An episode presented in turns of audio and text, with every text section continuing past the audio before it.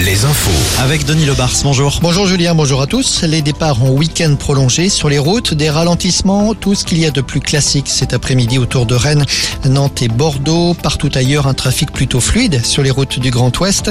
On attend quelques difficultés en revanche, plutôt pour lundi après-midi avec les retours du littoral notamment. Et puis la route toujours avec ce nouveau plan vélo présenté aujourd'hui par le gouvernement.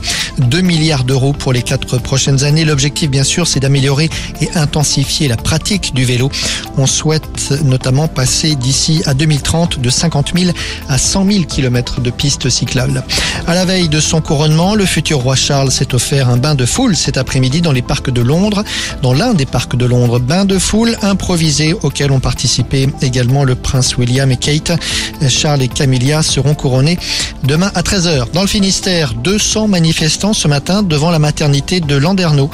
Confronté lui aussi au problème d'effectifs, le centre hospitalier de la ville ne peut pas pratiquer d'accouchement depuis aujourd'hui, une interruption d'une dizaine de jours. Même problème en Vendée, à la maternité des Sables d'Olonne, ainsi que dans les services d'urgence des hôpitaux de Luçon et de Montaigu.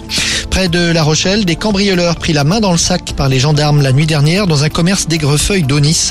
Il ne s'agissait pas d'un acte isolé. Les perquisitions qui ont suivi au domicile des cambrioleurs ont permis aux gendarmes la saisie d'une longue série d'articles volés ces derniers mois.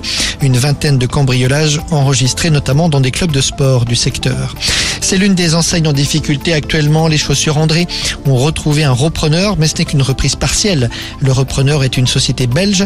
21 magasins sur 49 seront repris et 119 salariés sur 250 seront maintenus. Environ la moitié donc.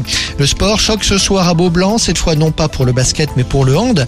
Limoges accueille le PSG co-leader du championnat avec Montpellier. Montpellier qui a gagné à Cesson-Rennes hier. Nantes pour sa part joue 2 à la maison. Et puis en rugby, le match de la toute dernière chance pour le SA 15 ce soir. Le match du maintien en Pro D2 à Oyonnax, le leader. Voilà Julien pour les infos. Merci Denis, à tout à l'heure, 18h.